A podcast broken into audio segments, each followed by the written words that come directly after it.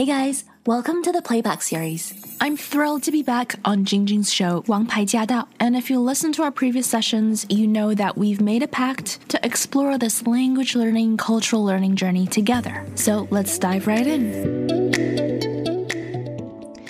回到了我们今天的王牌驾到，我是晶晶。每一个月的第一个星期，我们都会请到我们东岸的节目主持人王希任，也是英语说说看的节目主持人呢，希任。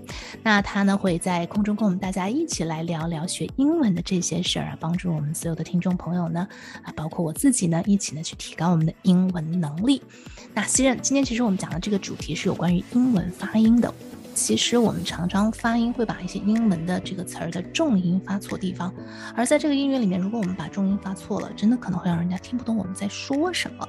Another thing is like，因为中文里面有拼音，我们很自然的会往拼音的那个音上去发，可是这也是错的。比如说，我们刚讲完了 you，a i 在一起，a i 在一起，i，对，那也就是说，sometimes like。available. 你有空吗? Are you available? Ah. Oftentimes I would hear available. OK，就就发歪了。嗯、对，发歪了，的确那个音就歪了，因为歪的歪就是 AI。确实，这是一个，就是习惯性的看到这个，就脑子反应上是这个。So, because there is a tendency to use the pinyin sound to pronounce words with AI in it, we're gonna run through a list of AI words today。很多朋友看到有 AI 这两个字母在一起的时候，这个单词的音就会非常自然的借用到汉语拼音的这个音。那么这个习惯是可以改掉的。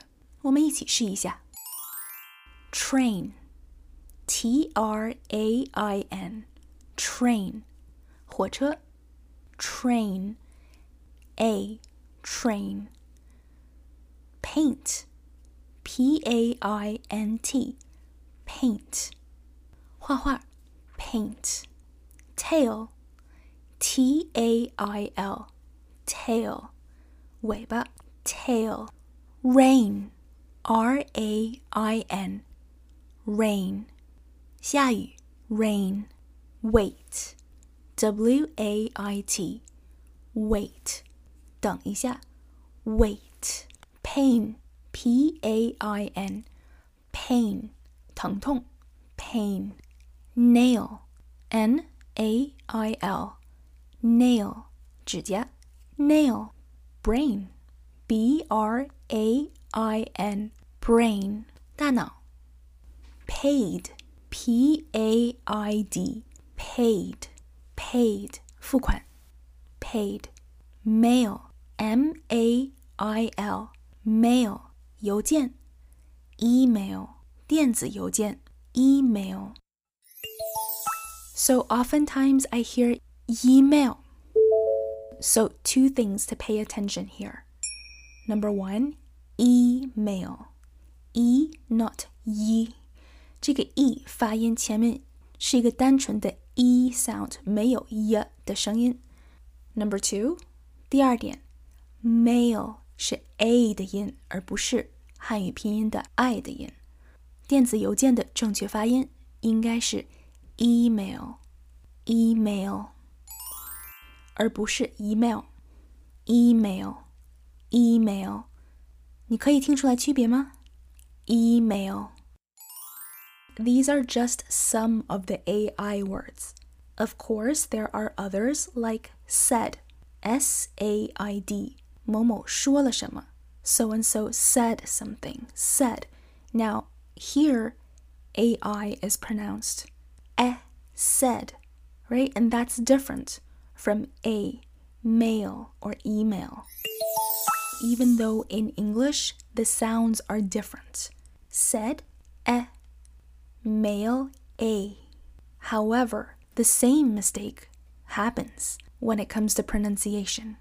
虽然在英文里，ai 在这两个单词里面是发两个完全不同的音，但是讲国语的朋友们通常还会犯同样的错误，把 s a i d said 这个单词说成 side。Again, it's because of the 拼音。同样，这里的错误是由拼音造成的，so we have to really, really be mindful of that。 The other sound for AI words is air, like A I R, air, 空气, or pair, P A I R, 一双一对儿, a pair. Now here there's a different sound, right? But again, there is the tendency to use the pinyin sound. And this is mostly caused by the visuals. 当我们在视觉上看到 AI 这两个字母在一起的时候，it is so easy to go the pinyin route. So we have to put extra effort into learning the correct sounds. And a lot of that comes from listening. So let that be the work. 当我们身处在一个讲英语的大环境里面，周围的人是怎么样说话的？If we pay attention, that's a free lesson, right? So now it's your turn to practice. As always, if you have any questions or comments, please let us know. We do have a dedicated Facebook group to address any concerns, questions, or confusion that you might have. We also share tips, including tips from our listeners like you. Everyone's journey is different, but if something has worked for you, then please do share it. You just might inspire someone else.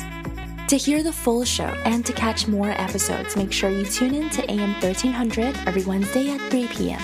Let us know what you thought of today's session, and make sure you stay tuned for more.